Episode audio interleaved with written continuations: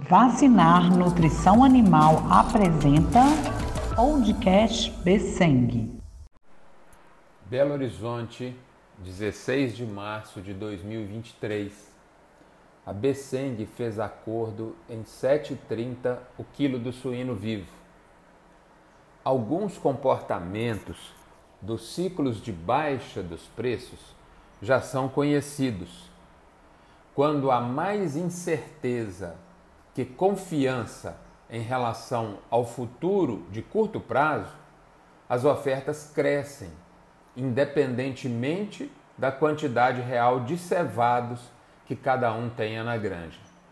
O produtor, na tentativa de antecipar a sua comercialização em relações a possíveis baixas, acaba ele mesmo originando, causando essas baixas.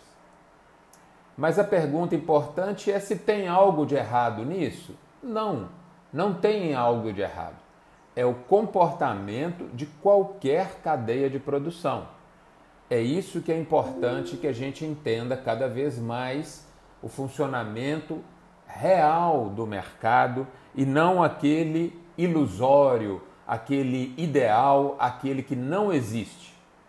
Mas voltando no ponto, né? Neste momento atual, o melhor a fazer é dosar a comercialização para quem conseguir fazer isso, né? Para quem for possível fazer isso. Por quê? Porque não há nenhuma alteração de fundamentos estruturais de produção, de consumo, de exportação que sugira que isso vai durar muito tempo. Isso faz parte do ciclo natural do negócio que nós estamos envolvidos nele. É assim que funciona.